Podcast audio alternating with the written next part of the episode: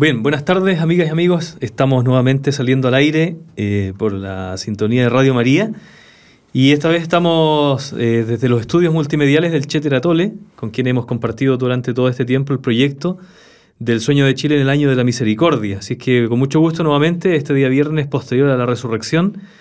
Y tenemos un gran invitado para el día de hoy, a Fernando Vergara, que es el vicerrector de Identidad y Desarrollo Estudiantil de la Universidad Católica Silva Enríquez. Hace uno, un viernes, viernes atrás estuvimos dialogando sobre la importancia que tiene para los jóvenes de hoy, la relevancia y la importancia sobre el voluntariado, que fue algo que el cardenal fue desarrollando en términos de desarrollo juvenil y, y, especialmente para mm, la solidaridad en el país y eh, particularmente en el mundo juvenil. Hoy día nos vamos a dedicar a conversar sobre lo que ha significado la figura del cardenal en términos de un pastor, educador, y cómo la misma Universidad Católica Silva Enríquez viene a cristalizar esta imagen del cardenal. Así es que bienvenido Fernando. Estamos en esta serie de programas sobre la vida del cardenal, la vida y la obra del cardenal, para llegar hasta la celebración del 9 de abril, que ya estamos muy cercanos, donde recordaremos al cardenal a las 12.30 en una Eucaristía en la catedral, presidida por el cardenal arzobispo de Santiago, don Ricardo Ezzati. Tendremos a las 19.30 la Eucaristía en la cisterna, pero con un momento todavía juvenil a partir de las 16 horas en el templo Don Bosco en la, comunidad, en la comuna de La Cisterna. Y en Valparaíso igualmente tendremos una Eucaristía a las 19.30, así que tenemos todo un programa desarrollado para celebrar la Pascua del Cardenal. Fernando, bienvenido, te doy la palabra para que te presente y nos cuente a la gente quién eres. Muchas gracias, Padre Claudio. Bueno, mi nombre es Fernando Vergara, actualmente sirvo con el cargo de vicerrector de Identidad y Desarrollo Estudiantil en la Universidad Católica Silva Enrique desde el 2013. Eh, soy de formación filosófica. Eh, me, formé en la Pontificia Universidad Católica de Chile y luego, eh, bueno, los estudios propios de la, disciplina. también trabajé en, lo que se suele llamar el circuito católico de la, de la filosofía en diversas instituciones católicas, incluso en el ya ya inexistente Centro de Estudio Juvenal 2, de, la formación filosófica para los salesianos, para los seminaristas salesianos, ya por ahí, hace muchos años atrás. Eh, y, luego, para mí es, es, es, un, es, un, honor poder servir como, como vicerrector en una vicerrectoría bastante particular. Es de, yo creo que es la única en su especie. Es una vicerrectoría que intenta relevar las figuras identitarias del proyecto formativo de la universidad, es decir, Don Bosco y el Cardenal, eh, y que le, le, compete una, una, exigencia mayor. ¿Por qué mayor? Porque, como todos sabemos, pertenecemos a la IUS, a la red de universidades salesianas, pero para nosotros no solo relevar la figura del fundador de la congregación salesiana, sino que también la, relevar la importancia de la figura del cardenal Silva Enrique como, eh, como pastor, como educador y como gran eh, colaborador en la institucionalización de, nuestra universidad. Y por lo tanto eh, es una universidad que tiene el foco centralizado en, la identidad, pero también en el desarrollo estudiantil.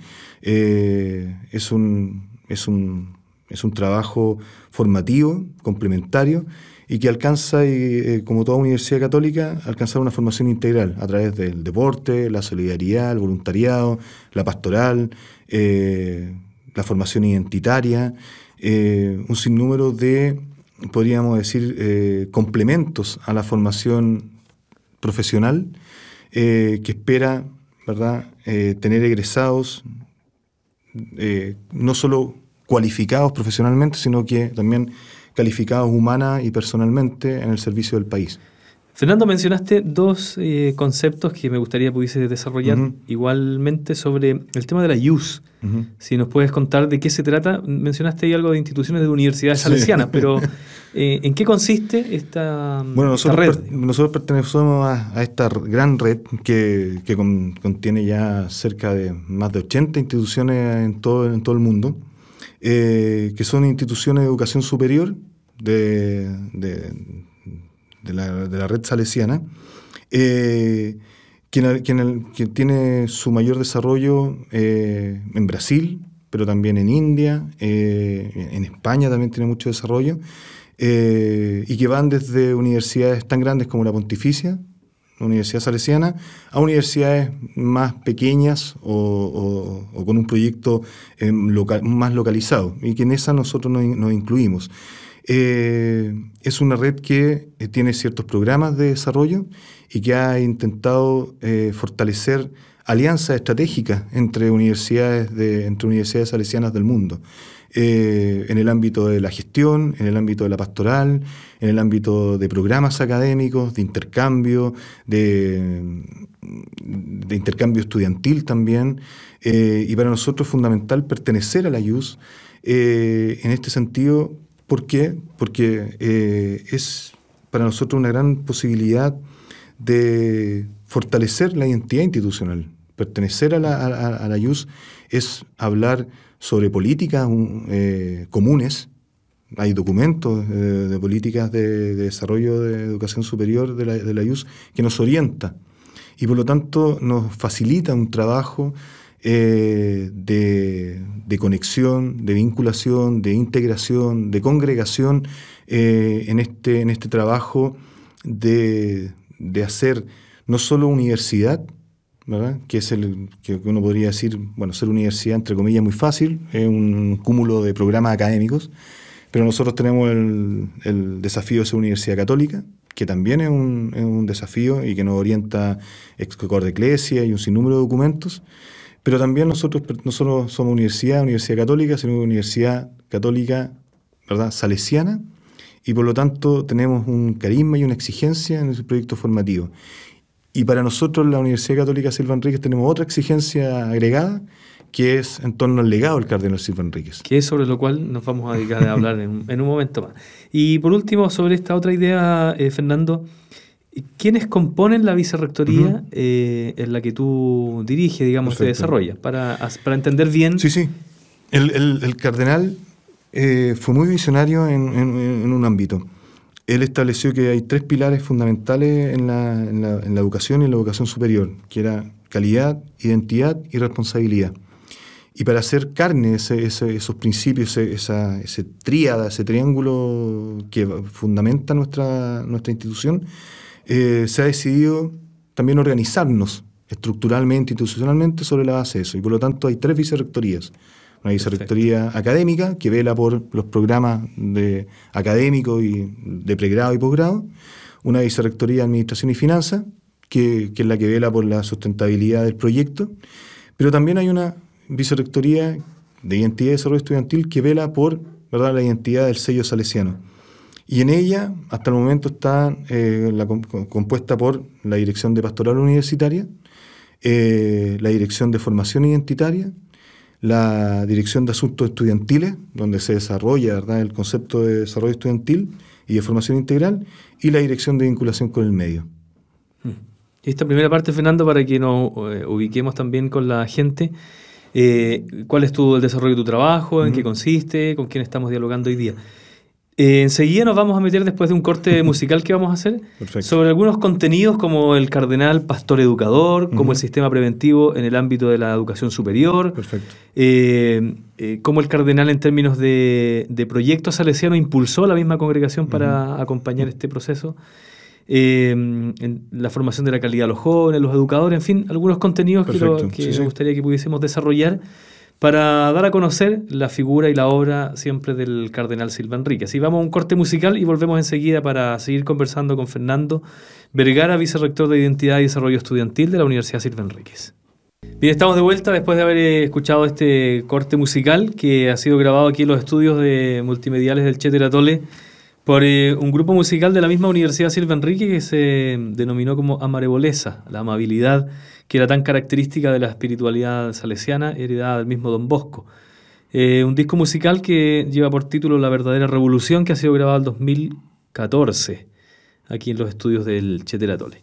Seguimos con Fernando Vergara, el director eh, vicerrector de identidad de la Universidad Silva Enrique, y vamos a hablar ahora, Fernando, sobre esta figura tan paradigmática también para el país en términos positivos eh, de lo que ha significado la vida, la obra del cardenal, ¿verdad? Un hombre que por una parte ha sido un gran pastor, que cuando la mayoría de la gente escucha hablar sobre el cardenal, identifica inmediatamente la figura del cardenal Silva como verdaderamente un pastor y un educador. Así que, ¿cómo te parece a ti que el cardenal encarnó esta figura carismática del educador, pastor, que, y cómo lo fue desarrollando, crees tú? Perfecto. Mira, voy a aprovechar de, unir dos, dos temas que, que, tú lo mencionaste anteriormente con respecto a la figura del pastor educador del cardenal y por lo tanto encarnador del, de, Don Bosco, y también con el sistema preventivo y, de alguna manera la, la, necesidad de y la exigencia de asumir este proyecto universitario de eh, fortalecer el sistema preventivo, que es un, fue un sistema pensado para el mundo escolar, y cómo hemos intentado eh, hacer la ampliación de ese sistema preventivo y aplicarlo a la educación superior. Y que por lo tanto eso es lo que en definitiva eh, define como, nos define como institución e incluso como, como, organización en la vicerrectoría. Para nosotros es fundamental el rol del cardenal en esta suerte de no solo haber enfrentado crisis sociales en, sus tiempos, eh, como defensor de los derechos humanos, ¿verdad? Y todo lo, que nosotros conocemos de, esos tiempos, sino que también él se hizo cargo en una situación muy especial, siendo cardenal, por lo tanto gran canciller de la Pontificia Universidad Católica de Chile de los tiempos, frente a una de las crisis profundas de la, de, la universidad en, esa época. Eh, ¿En qué sentido?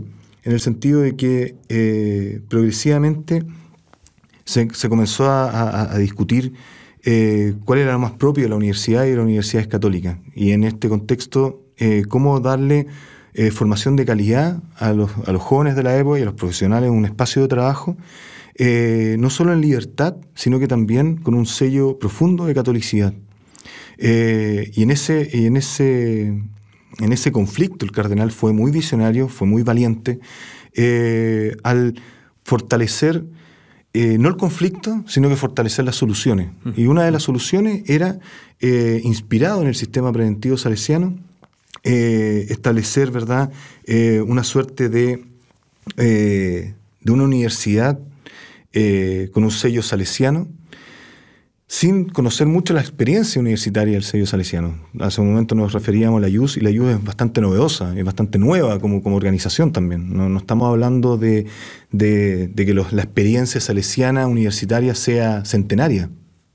Relativamente reciente. Es muy reciente. En, el, el, universo educativo salesiano es, relativamente eh, reciente. Exacto. Entonces, ¿cómo poder ampliar eso? Yo creo que la, la visión y la conexión que yo quiero hacer es que la figura del cardenal como pastor educador eh, se expresa en este, en este intento que nosotros realizamos por ampliar el sistema preventivo salesiano, eh, inspirado también en, Don Bosco. Eh, nosotros hemos conversado anteriormente y Don Bosco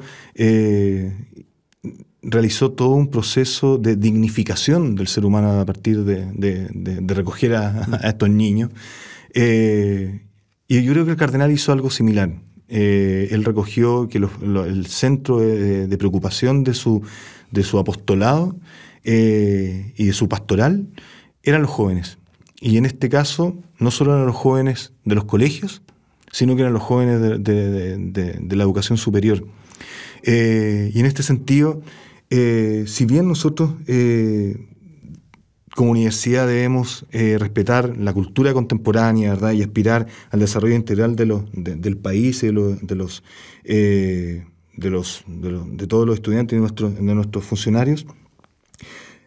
También hay que, hay, que, hay, que, hay que tener en cuenta que es necesario eh, respetar la identidad propia del, del, proyecto y por lo tanto aparece una suerte de responsabilidad y corresponsabilidad en la formación de los estudiantes y por lo tanto el sistema preventivo se expresa no solo como un medio, sino que a la vez el sistema preventivo es un fin, es un marco de, referencia eh, que intentamos replicar en la educación superior, pero también en un contexto del ministerio, en un contexto de pluralidad, en un contexto de diversidad, ¿verdad?, de credos y de pensamientos que es propio de, la, universidad. Por lo tanto, el cardenal nos sirve de, inspiradores eh, y de motivación para poder, eh, en esta exigencia por una, formación católica, una formación integral, eh, amar a los jóvenes como son, mm. y, sin, sin, discriminaciones, sin, selecciones. Eh, de hecho, en nuestra universidad eh, fue una de las primeras que, intentó y poner en el, tapete el tema del, de la, eh, del ranking, mm. del acceso, ¿verdad? De, alguna suerte del acompañamiento, de, las becas, del egreso porque para nosotros no, entra solo un estudiante, sino que entra un estudiante y su familia. Entonces, la figura del pastor educador es no solo un educador, un profe que dicta su clase, sino que también acompaña al estudiante en su proceso como, como estudiante, eh, en el sentido de dotarlo de mayor capital educativo, formativo, mayor capital cultural, mayor capital relacional también. Eh, nosotros nos hemos dado cuenta de que nuestros estudiantes ingresan eh, con un bajo eh, capital relacional. Porque claro, los, contactos, las cualidades que ellos, las potencialidades que ellos van desplegando, tiene que ver con eh, esta suerte de, podríamos decir, un sistema preventivo que no solo persigue el logro profesional, sino que el logro humano. Y para nosotros es, fundamental eh, sentir ese respaldo, el respaldo de, la congregación, el respaldo de, las, nuestras figuras fundantes. Eh, ¿Por qué? Porque marcan el norte y no, y no nos hacen perder eh, nuestras orientaciones fundamentales. Entonces, en, en ese sentido el cardenal fue muy valiente porque también presentó el proyecto de la universidad y el proyecto de las universidades o la discusión en torno a la educación superior en la, década de los 70 eh, como un reconocimiento también eclesiástico. Entonces, mm, eh, fue, fue fundamental eh, ver, ¿verdad?, cómo la iglesia reconoce en su primera etapa el IPEF Las Cañas y luego a la universidad. Y este ya reconocimiento y este fruto se lo entrega a la congregación. Fernando, tú mencionaste eh, recién, me gustaría que pudiésemos desarrollar igualmente eh, ciertas características del sistema preventivo, porque cuando hablamos de sistema preventivo podríamos entender una u otra, otra cosa. y sería bueno, eh, por una parte, tratar de especificar qué entiende la misma congregación salesiana, como tú mencionas, y qué se entiende al interior de la misma universidad el sistema preventivo, algunos rasgos identitarios, algo que lo caracterice. Para, para nosotros es fundamental o nosotros la manera de entender el, sistema preventivo, eh, es de alguna manera una respuesta, una novedad eh, y una el intento de actualizar esa novedad que eh, visualiza Don Bosco con respecto a una suerte de conciliación, de equilibrio, ¿verdad? entre los ambientes sociales, familiares y culturales. Pero no solo era solo este, este, estos elementos, sino que también en relaciones. Mm. La gran novedad que nosotros vemos en el sistema preventivo es la relación que se establece entre el educador y el, y el joven. Entonces, en ese sentido, eh, eh, un sistema educativo, pero enmarcado en relaciones de confianza, de, familiaridad, de fraternidad, de alegría, eh, pero también con laboriosidad, es decir, no, se deja, claro, no es fiesta solamente, sino que también es con cumplimiento del deber, ¿verdad? Eh, y algo fundamental, la novedad del sistema preventivo es que eh, yo creo que Don Bosco se anticipa cerca de un siglo a poner al joven como protagonista de la cultura. Que es cosa que sucedió a finales del siglo XX y que hoy en día nosotros lo hemos percibido desde las revoluciones pingüinas. Pero es poner al joven como un sujeto fundamental de la, cultura contemporánea. Eh, un sujeto que antes no existía. En la familia existía el padre y la madre, y los niños, o los hijos, pero no era ningún, no era ningún protagonista. Eh, Y todo eso en una relación amigable, amistosa, ¿verdad?, con, los educadores.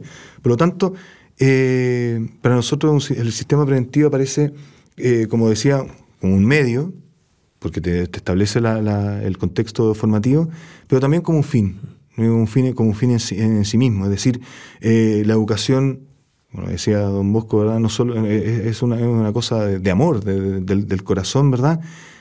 Pero no, no, no un amor eh, etéreo, sino que era un amor específico encarnado a las personas, al mundo y a Dios. Y por lo tanto eh, era, era, una conexión con, eh, con lo que nosotros venimos diciendo hace mucho tiempo, pero que a veces no, hemos tenido la fuerza suficiente para decirlo.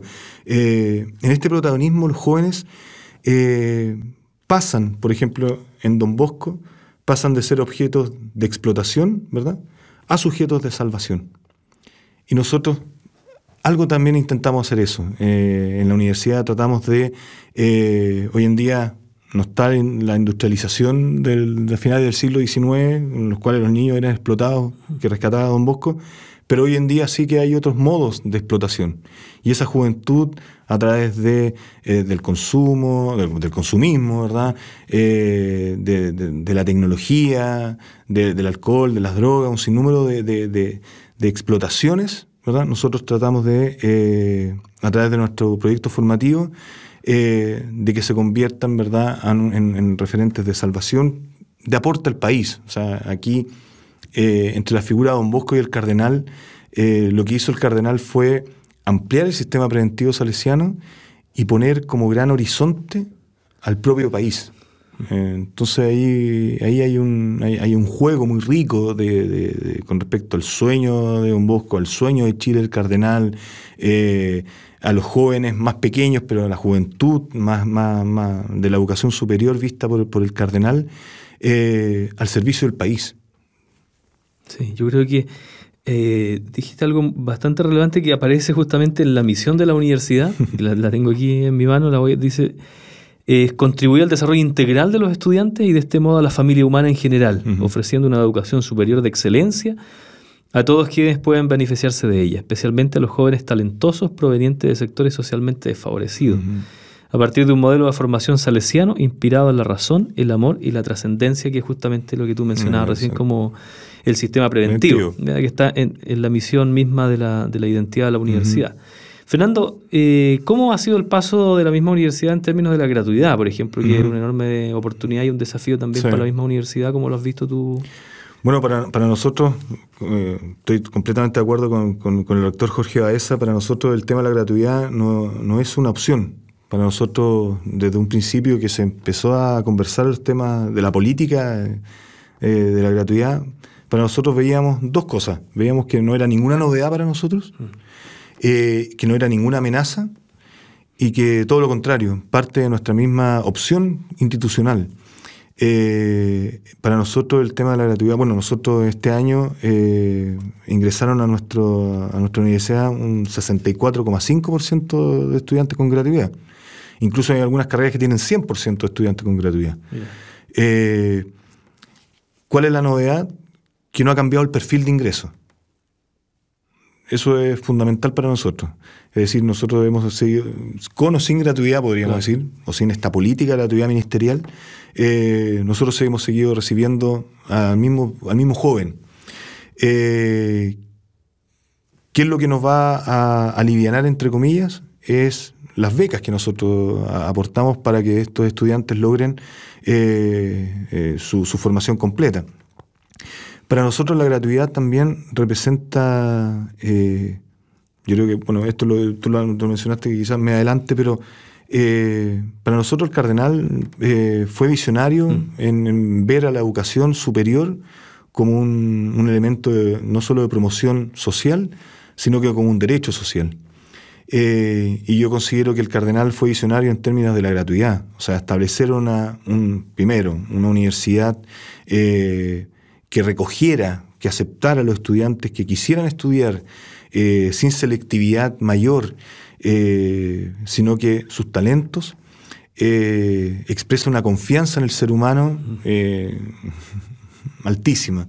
Eh, y no solo eso, sino que es hacernos responsables de eso. O sea, para nosotros no, no, ingresan estudiantes que solo vienen a formarse en nuestra universidad, sino que vienen eh, personas que nosotros nos hacemos responsables de ellos, de que alcancen su formación y que esa formación sea, como dice nuestra misión, de excelencia, de calidad, eh, que aporta al desarrollo integral a través de valores, de solidaridad, del deporte, la cultura, la música, el arte, lo que sea, eh, pero también eh, en, ese sentido expresar, como decíamos, y podemos hacer un, juego de palabras, con el sistema preventivo de la universidad. Nosotros expresamos la razón en el desarrollo de la, de la academia, ¿verdad? Eh, de alguna manera el amor a través de, eh, podríamos decir, de nuestro, nuestro, trabajo pastoral, de nuestro trabajo en la dirección de asuntos estudiantiles, pero no solo eso, sino que también la gratuidad va a exigirnos ser una mejor universidad eh, en el ámbito del acompañamiento. Y de hecho ya estamos elaborando programas de acompañamiento a la, la inserción y la vía universitaria eh, programas académicos, programas de, apoyo psicológico, programas de apoyo eh, estudiantil, eh, de liderazgo, un sinnúmero de, programas que, que, aporten a esta, este, esta formación. Y, también la, trascendencia que, bueno, en el sistema preventivo original de Don Bosco era religión. pero nosotros trascendencia, y ahí, y ahí yo hago un pequeño nexo con la trascendencia en el sentido que también lo, visionaba el cardenal y también nuestra misión, en que esta formación universitaria se amplía a la, a, la familia y a, nuestro país. Entonces la trascendencia de la formación radica ahí. Ahí está, ahí se juega esa, trascendencia. Eh, trasciende las aulas, trasciende la universidad, trasciende la casa de nuestros estudiantes y, también favorece y fortalece el desarrollo de nuestro país. Entonces, ahí el sistema preventivo no se reduce, sino que se, amplía. Eh, no se reduce exclusivamente como, un, como un ambiente, podríamos decir, sino que se amplía y se concretiza como una forma de ser, como una, como una forma de, relacionarse y una forma humana de relacionarse. Vamos a seguir enseguida, Fernando, sobre la importancia de la responsabilidad social que asume la misma universidad porque estamos hablando justamente de esta mm, institución que ahora lleva el nombre del cardenal justamente porque eh, las obras llevan de algún modo las huellas identitarias de quien eh, las ha ido impulsando en el tiempo, así que la misma universidad lleva eh, de, por sí corriendo por sus venas la sangre misma que impulsó el cardenal Silva. Así que estamos dialogando sobre la figura, la vida y la obra del cardenal Silva a través de la Universidad Silva Enríquez con el vicerrector de Identidad y Desarrollo Estudiantil, Fernando Vergara. Vamos a hacer un segundo corte musical y enseguida retomamos la conversación con Fernando. Bien, estamos de vuelta después de haber escuchado este tema musical también del grupo Amaregolesa de la Universidad Silva Enríquez, que ha sido grabado en los estudios multimediales del Cheteratol, desde donde hoy estamos saliendo al aire en la señal de Radio María, que en estos programas conjuntos con la Fundación Silva Enríquez y el estudio multimedial Estamos recorriendo un camino para llegar a la celebración de la Pascua del Cardenal que se celebra el día 9 de abril, 17 años de su, de su Pascua. Estamos conversando con Fernando Vergara, el vicerrector de Identidad y Desarrollo Estudiantil de la Universidad Silva Enríquez, y ahora vamos a tratar dos temas, Fernando, que mm, nos parece relevante que podamos mencionar. Uno, eh, en, relación al mundo universitario, La, educación universitaria hoy día está pasando un proceso determinado. ¿Y cómo ves tú de relevante hoy día estos procesos y cómo es de relevante para la sociedad la educación misma en términos universitarios, por una parte? Y después algo más sobre la vida del cardenal, sobre la, figura del cardenal eh, como una figura social, una figura ética, una figura religiosa. ¿verdad? Esta espesura de la personalidad del cardenal, ¿cómo ves tú estos procesos de desarrollo que se fueron dando en él para que llegara a ser la figura que es hoy día? Perfecto. Eh, quisiera, si pudiese ahondar algo sobre la importancia de la universidad hoy día. No solo la Universidad Silva Enrique, sino en términos educativos. O sea, la, verdad que la, universidad como institución, ¿verdad? no solo la universidad católica, sino la universidad como institución, son pilares del desarrollo social de la, de, la cultura, ¿verdad? Eh, no solo económico, sino que también eh, antropológico, relacional, ético, ¿verdad? Eh, y político. en el caso, nosotros vemos que las universidades expresan no solo una necesidad de, formación o de cualificación profesional en el ámbito, en el ámbito laboral, no en el horizonte exclusivo laboral. Mm, podríamos decir que en el ámbito exclusivamente de, la producción.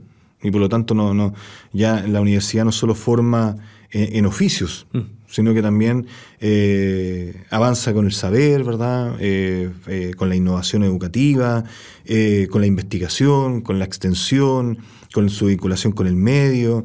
y la universidad, hace muchos años ya, la universidad no se, no se reduce a los años de carrera o los años de pregrado, sino que incluso se extiende eso no solo a sus, trabajos de posgrado, eh, sino que también a mantener una vinculación constante con sus egresados. Eh, y por lo tanto yo veo que, es necesario, eh, yo creo que va a ser necesario en este ámbito de, lo que viene la reforma educativa, o sea, la reforma ministerial de la educación superior, ámbitos que nosotros ya lo hemos estado visionando en la universidad, que son muy sencillos de, evaluar y diagnosticar. La universidad, las universidades, mejor dicho, y con ella la nuestra, se va a ver enfrentada a un desarrollo que ya lo ve, eh, por ejemplo, de, entre comillas, solución económica, es decir, financiamiento seguro a través del Estado. Y por lo tanto, los temas de eh, financiamiento y de lucro van a estar eh, salvados. Incluso también lo de, lo de calidad académica, a través de la reforma ¿verdad? y los sistemas de acreditación institucional. Van a estar asegurados por un, por un mecanismo. Por lo tanto, el desafío de lo que viene en los próximos años va a ser un desafío identitario. Va a ser justamente algo que el cardenal, ¿verdad? los salesianos eh, y la Universidad Católica Silva Enrique ya ha estado eh, trabajando, que en definitiva, ante una oferta, ante una misma oferta, sin la presión económica y ante una oferta eh, acreditada de los programas, de la calidad de los programas de pre y posgrado, eh, nuestros estudiantes y sus familias eh, van a optar por la identidad. Van a optar justamente por el factor diferenciador de una universidad con un carisma determinado y no solo que, que oferte modelos externos, sino que, sino que oferte eh, modelos formativos integrales a, nuestros estudiantes. Eh, pero también que le oferte modelos formativos integrales de carrera a nuestros funcionarios, a nuestros trabajadores, eh, a nuestros profesores, porque no solo la identidad se juega en una, una suerte de impresión, hmm. sino que se juega en una construcción y la identidad eh, de nuestra institución se juega en una construcción colectiva de eh, que responde a una historia, pero también responde a un presente y también una determinación del futuro. Eh, entonces, de alguna manera, y aquí ya voy focalizando más el tema de nuestra universidad, nuestra universidad, de alguna manera ha respondido y ha escuchado una suerte de llamado que, lo escuchó don Bosco y también lo escuchó el cardenal. Eh, es decir, responder a la evangelización de la cultura a través de la educación. Hmm. Pero no solo eso, sino que con un agregado que es muy salesiano, que es muy eh, propio, que es con la promoción de la dignidad, el desarrollo de la persona y del país. Entonces, eh, de alguna manera, nuestra universidad forma agentes de humanización. Exacto entonces, de dignificación del ser humano. Y no eh, un abogado, o un ingeniero o un pedagogo, sino que eh, la, profesión que se adquiere en nuestra universidad es un medio de promoción y de dignificación y de humanización del país. Entonces, eh, no solo es un eje la vida académica o el trabajo docente o la investigación, sino que nuestra universidad intenta eh, potencializar al máximo eh, a nuestros jóvenes y proyectar su vida como una vida con sentido, cuyo centro sea el desarrollo del país, con un carisma determinado, con una opción por los, por los más desfavorecidos. Y en esto quiero aclarar que no solo los más desfavorecidos como lo dije anteriormente, no solo los más desfavorecidos económicamente, sino que los más desfavorecidos culturalmente también eh, y relacionalmente. Ahí hay una carencia, ¿verdad? Que no solo es económica o de dinero, sino que también es de, es de vínculos humanos con otros seres humanos, que, parece como algo muy, muy obvio, pero, pero nosotros vamos viendo día a día que nuestros estudiantes eh, vienen buscando también eso. Eh, entonces, aparece, ¿verdad?, que, eh, que la universidad, una universidad salesiana, debe ser un espacio de, diálogo, de una libertad dignificante, ¿verdad? Eh, que no, no solo nos ayude a cumplir una misión profesional, sino que una universidad, perdón, una misión que, se, que, se sostiene, podríamos decirlo, que, o que descansa sus espaldas en una congregación. Y en este caso una congregación con una experiencia eh, educativa formativa centenaria, ¿verdad? Eh, y que por lo tanto lo que nosotros tenemos que hacer es solo ampliar esa, esa, experiencia a la, educación superior.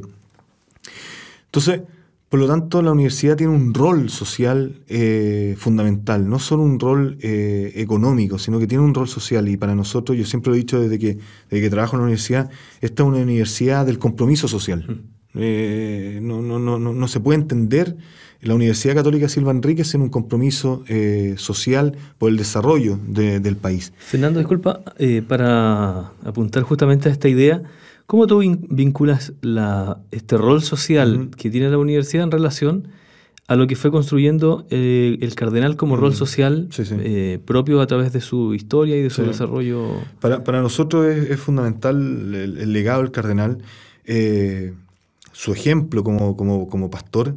Eh, ¿en, qué sentido? Para nosotros hemos ido trabajando eh, en los últimos años en la Dirección de Formación Identitaria en, un trabajo de cátedra universitaria.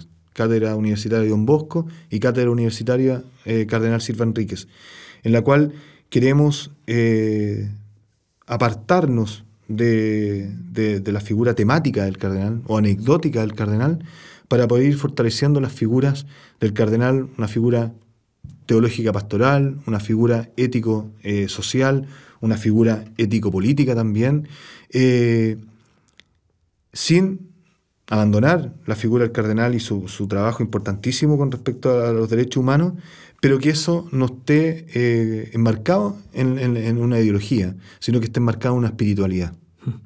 Y para nosotros es fundamental trabajar eso y yo creo que eso va a ser un trabajo de los próximos años también. Que fue todo un trabajo que el mismo cardenal fue desarrollando en el tiempo, que es fundamentalmente un trabajo espiritual que lo llevó Exacto. Eh, después a desarrollar lo que el mismo cardenal desarrolló. Exacto. Bueno, se nos va pasando rápidamente el tiempo. Quisiéramos agradecer a Fernando por la disponibilidad que tuviste de acompañarnos en este programa el día de hoy, con el, cual estamos cerrando ya un ciclo de, de trabajo que hemos ido... Eh, desarrollando este último tiempo en torno a la figura y a la obra del cardenal Silva Enrique. Así que muchas gracias por tu disponibilidad. Muchas gracias a ustedes.